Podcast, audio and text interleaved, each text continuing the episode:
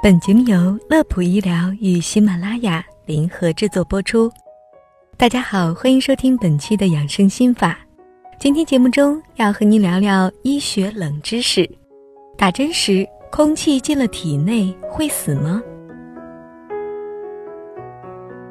作为一名天生缺乏安全感并且患有迫害妄想症的处女座来说，每次去医院最害怕的就是打针还有输液。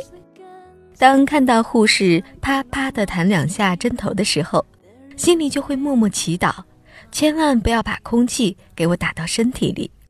所以今天我们聊的话题就是，打针或者输液时，空气进了体内会怎么样？首先，在解密这个问题前，我们先要确定的是，输液时空气会进入体内吗？常常我们在输液时会幻想这样的场景。本来抱着手机聊天、看小说，玩得正开心。过了许久，抬头一看，输液瓶里早已经空空如也，也不知道有多少空气已经进入到血管，顿时虎躯一震，没想到自己英明一世，竟然命丧于此。但事实上，这种担心往往是多余的。在输液瓶中没有药液之后，应该担心的是有多少血。回流到输液瓶，而不是有多少空气被注入到体内。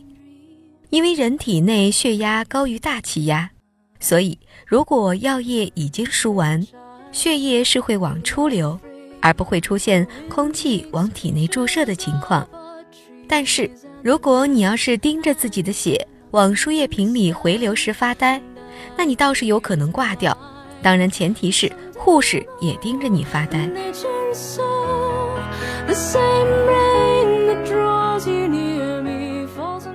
那么再说打针，其实这种情况的可能性更小，因为医护人员在打针前最最重要的一步就是排出针管内所有的空气。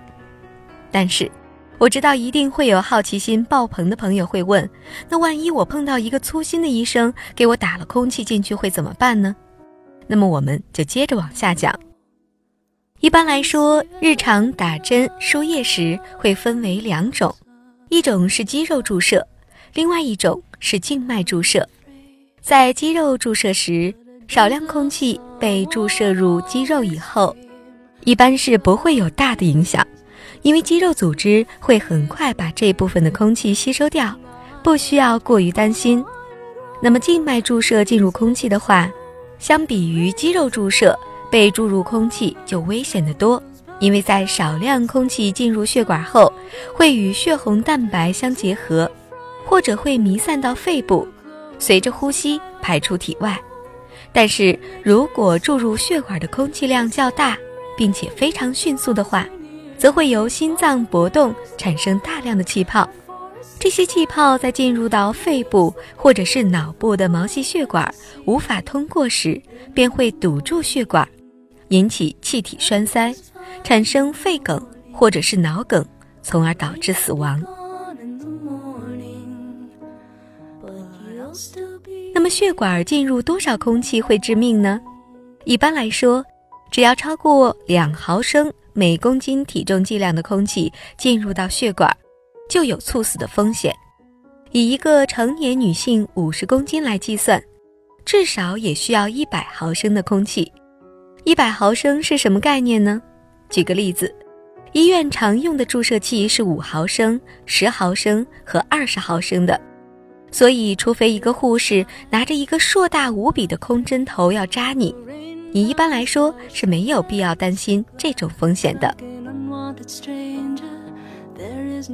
好了，本期的养生心法就到这里，乐普医疗健康调频，祝您生活安心，工作顺心。